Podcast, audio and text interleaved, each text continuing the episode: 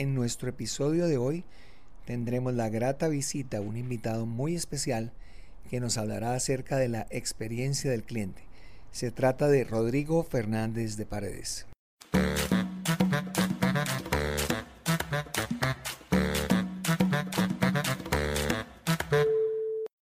Rodrigo Fernández de Paredes, autor del libro Construyendo Experiencias, es consultor y conferencista internacional, director ejecutivo de Ex Customer 360, empresa dedicada al diseño, gestión y medición de la experiencia del cliente.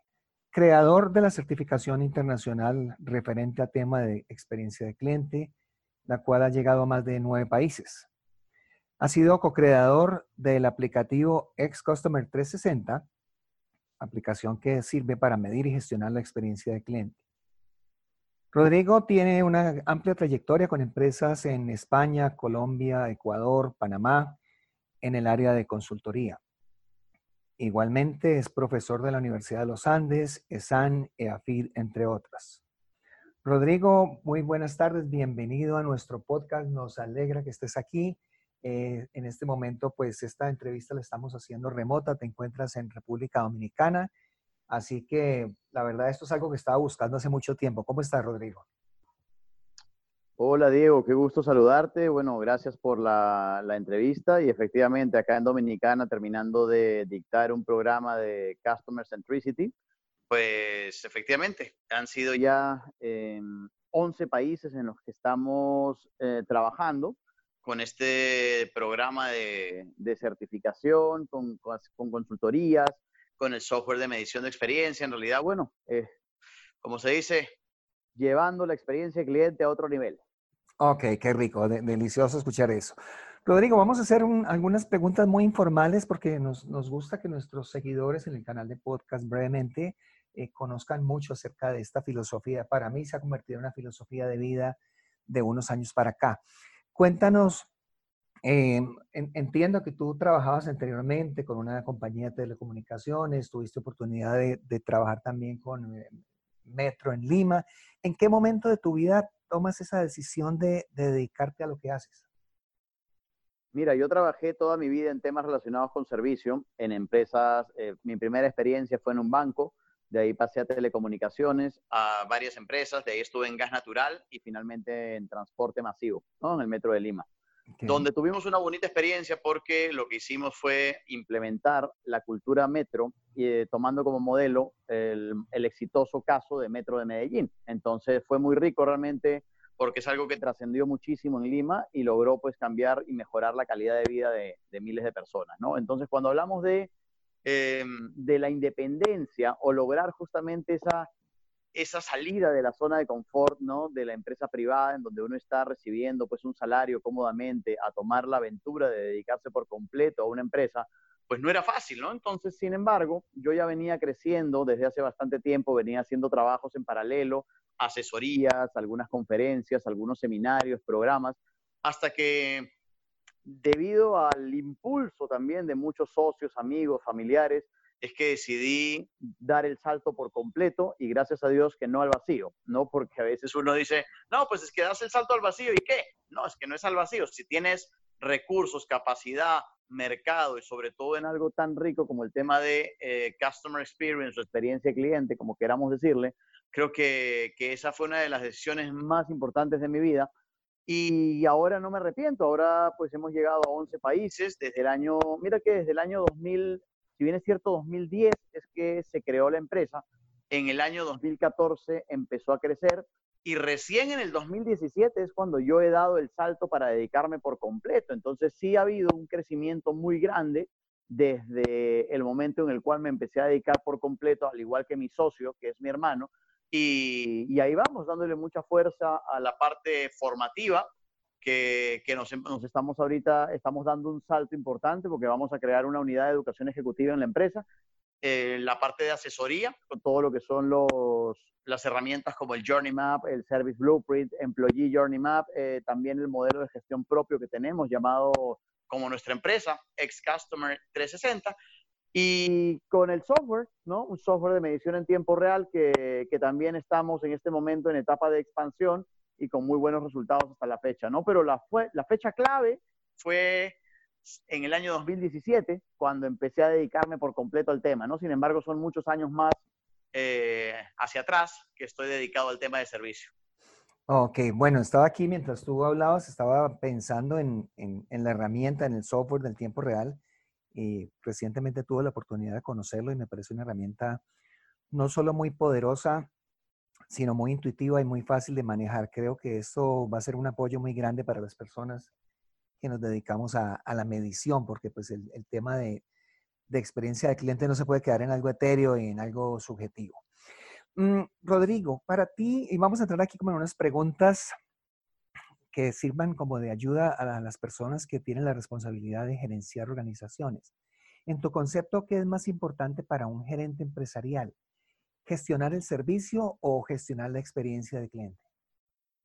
Mira, el servicio es parte de la experiencia y cuando uno habla, por ejemplo, de una gerencia de servicio o un área de servicio al cliente o atención al cliente, generalmente está relacionado con la capa visible de la organización, es decir, todo aquello que da la cara ante el cliente. Sin embargo, cuando uno habla de gestionar la experiencia del cliente o, o diseñar una estrategia de customer experience, lo que haces es ver la experiencia integral de la compañía. Es decir, estás hablando de ver todo aquello que es visible, pero cómo conecta con todo lo no visible que impacta dentro de la experiencia. Entonces, al final, un gerente, por ejemplo, de, experiencia cliente o un CX manager, lo que hace es tener una posición estratégica dentro de la compañía, realizar los mapas de experiencia, entender por dónde pasa la experiencia de los clientes por toda la compañía y ser ese articulador que necesita la empresa con todas las demás áreas.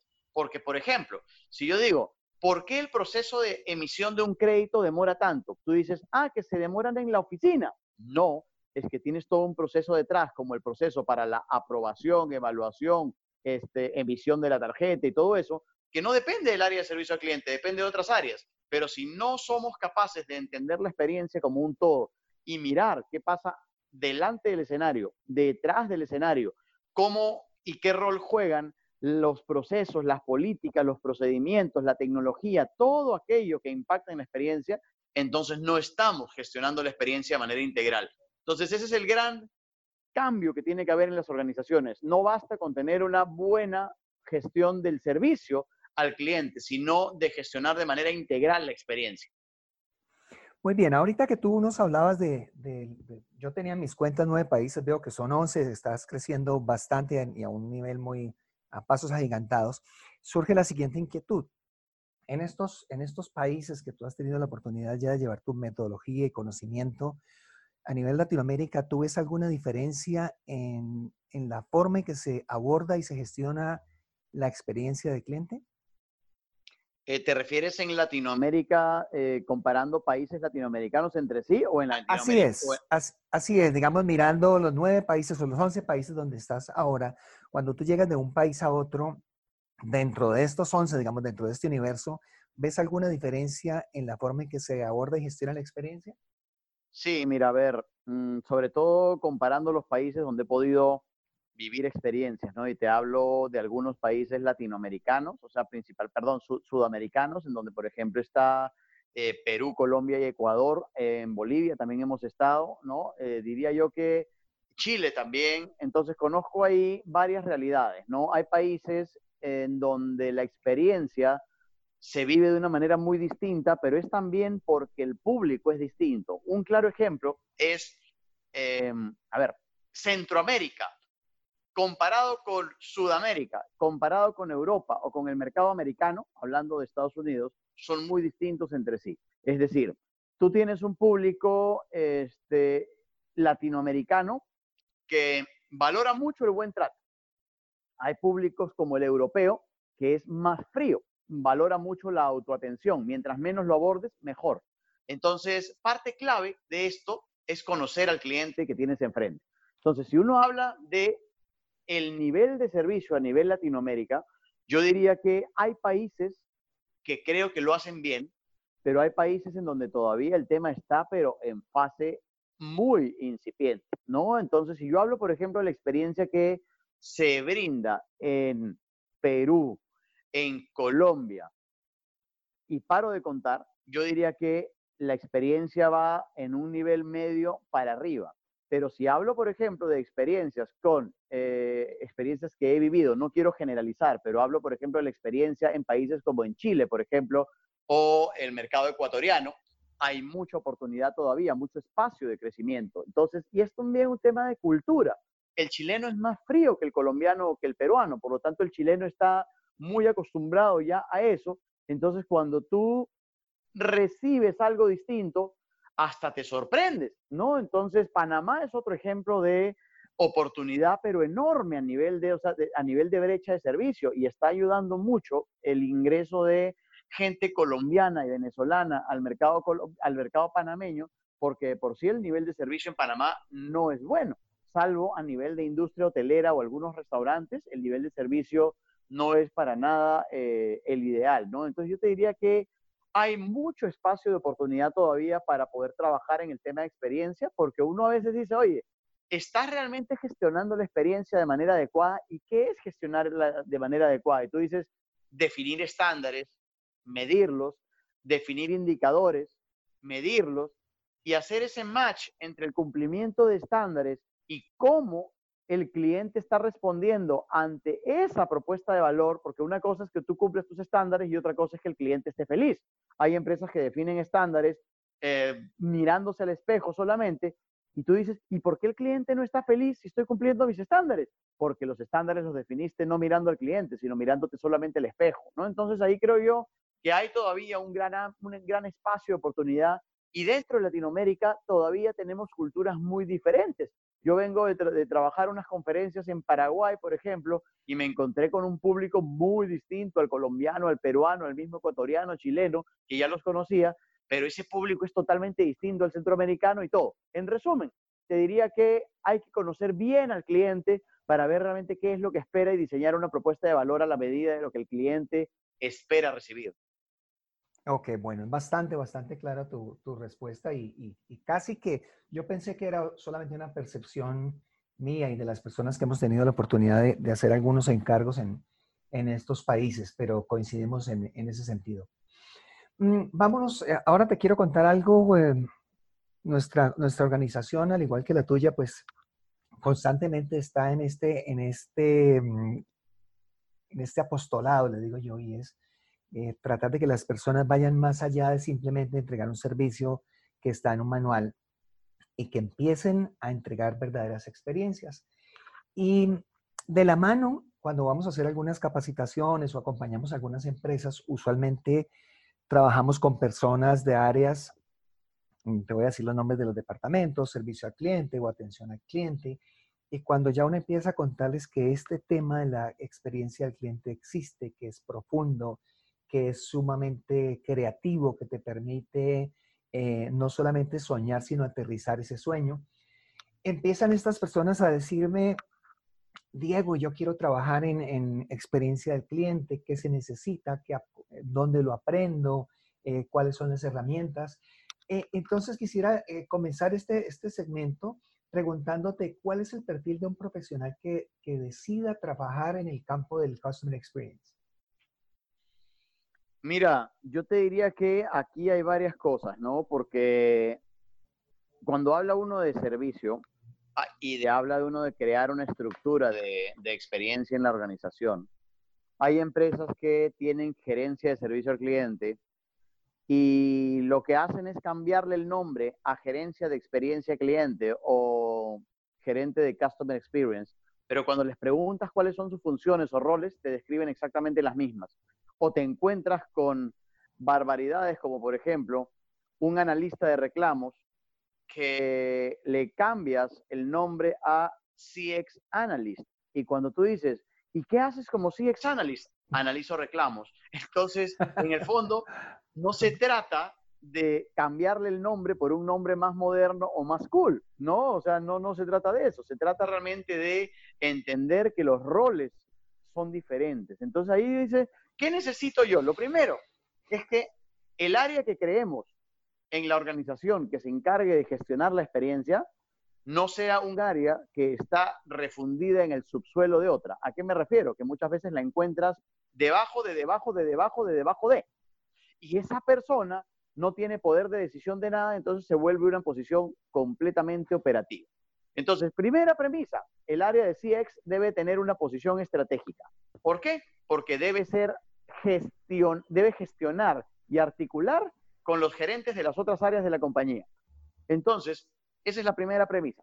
¿Qué perfil debe tener? Muy al margen de la profesión que tenga, yo diría a nivel de capacidades, debe tener mucha actitud, mucha vocación, mucho relacionamiento, ¿no? Este, y sobre todo una capacidad gerencial como para mirar de una manera estratégica y por encima de todos, mirar qué es lo que está pasando, por dónde fluye la experiencia y ser ese articulador con todas las demás áreas para poder definir una mejor experiencia y sobre todo liderar el comité de experiencia que debería tener toda compañía, en donde se revisen todas las iniciativas que impactan en la experiencia cliente, ¿no? Entonces, profesionales de, tampoco hay una carrera que tú digas, oye, quiero formarme en CX.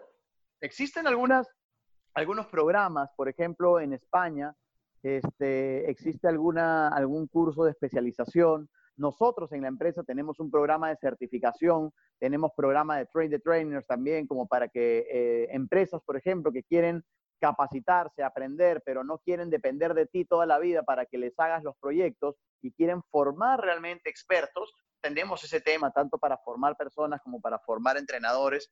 Y, creo que en el fondo no somos la única empresa que lo hace, pero creo que tenemos muy bien desarrollado el tema y estamos en el proyecto en este momento de virtualizar nuestro programa de certificación.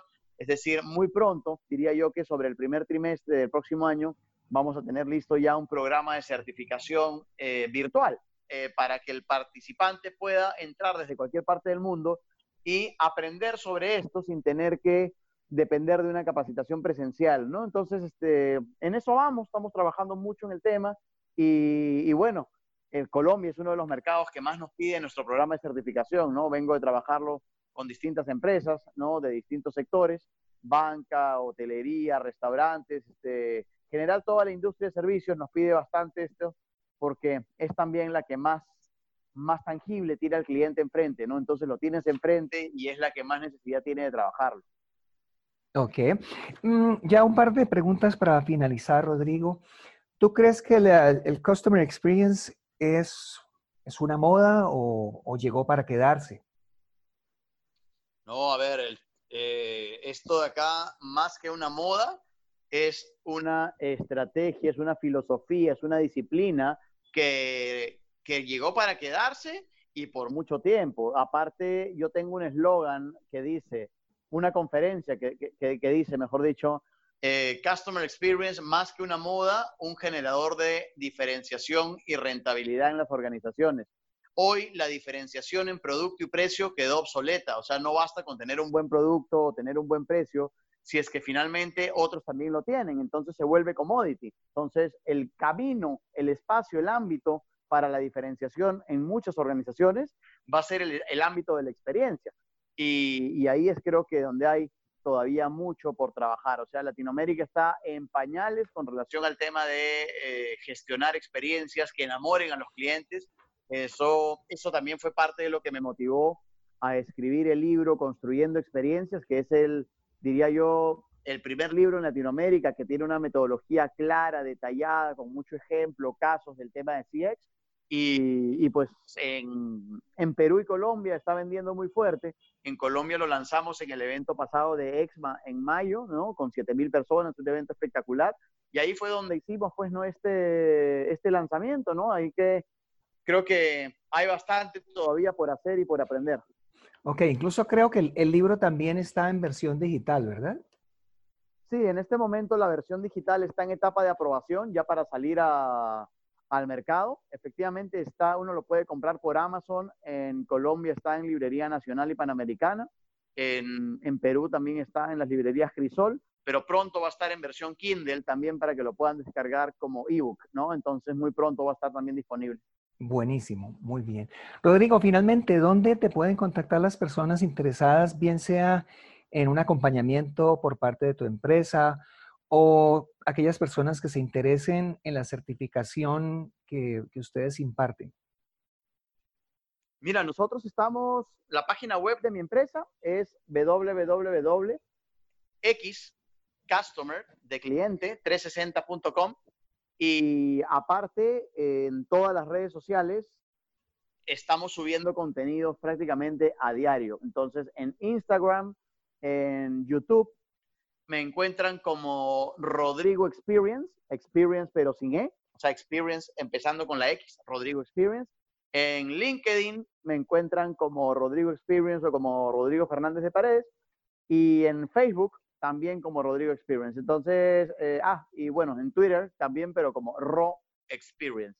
Así que ahí bastante contenido para poder aprender. Hay mucho material, videos, casos, eh, infografías, hay mucho material en esas redes y pues creo que por ahí cualquier persona que quiera contactarse, estamos respondiendo todos los días y bastante rápido. Ok.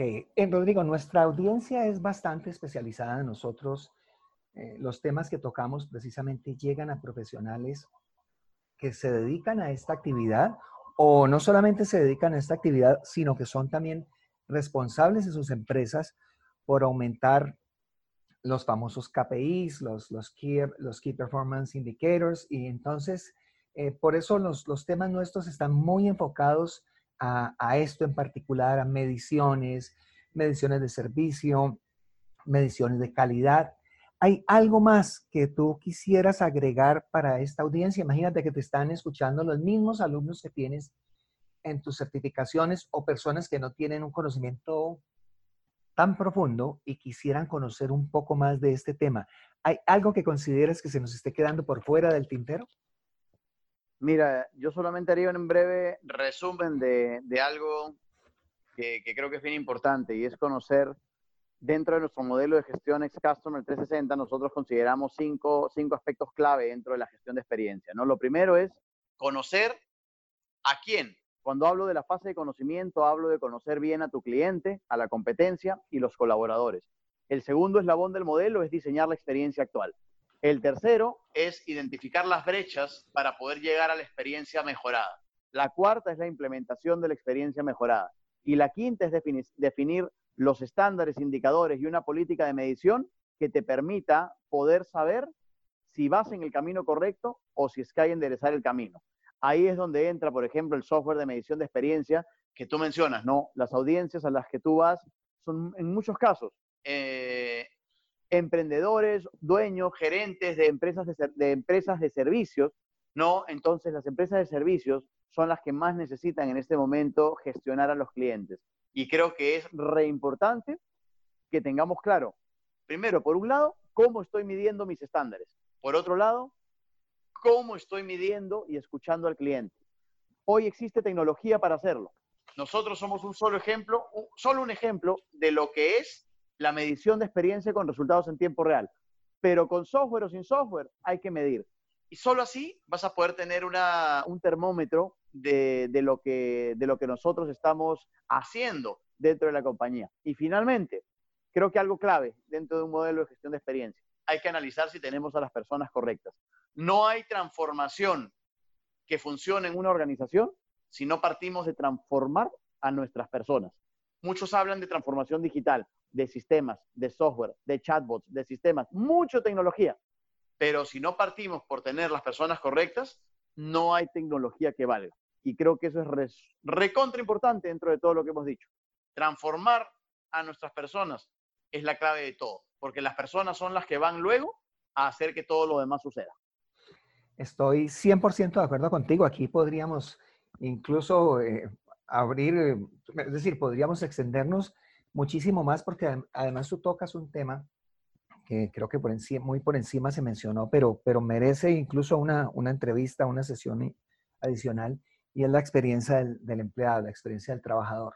Porque particularmente en las empresas de servicio, los gerentes eh, pretenden que el, que el trabajador preste un excelente servicio, que haga de esa, esa milla adicional, pero muy pocas empresas se dedican en realidad a conocer cuáles son esos puntos de dolor del empleado, porque el, colaborador, el empleado, el asociado, como quiera que se llame, tiene una percepción antes durante y después de su paso por la organización. Entonces, creo que eh, espero lograr ese compromiso de parte tuya para que en algún momento volvamos a, reunirnos y, pudiéramos hablar un poco acerca de esa experiencia de viaje, pero desde la óptica del, del empleador. ¿Cuento con eso, Rodrigo? Con todo gusto, Diego. Es un tema clave dentro de la experiencia, por eso justamente dentro de la fase inicial de conocimiento, uno de los puntos mencionados son cliente, colaboradores, competencia. Y ahí en colaboradores uno le puede dar doble clic y empezar a gestionar todo lo que tiene que ver a nivel de experiencia, pero hacia adentro. El mapa de la experiencia del empleado, el ENPS, que es el índice de recomendación, o sea, así como existe el NPS o, o NPS, ¿no? que es una métrica clave dentro de la gestión de experiencia, también existe el NPS del trabajador, ¿no? Entonces, muchas cosas que hoy vemos como resultado hacia afuera son resultado de una gestión interna. Es imposible que logremos clientes felices sin empleados felices. Es correcto. Bueno, Rodrigo, quiero darte las gracias por acompañarnos el día de hoy. Em, sé de lo cansado que estás, porque ahora antes de, iniciar la entrevista, pues estábamos hablando de eso. Eh, lo agradezco infinitamente. Espero poderte tener nuevamente entre nosotros, Rodrigo. Con mucho gusto, Diego. Gracias por la entrevista y bueno, decirle a toda la gente que, que te sigue y que te escucha que la experiencia del cliente llegó para quedarse. Muy bien, amigos, muchísimas gracias por acompañarnos. Recuerden, les habló Diego Rafael Payán de heiamericas.com. Feliz descanso para todos.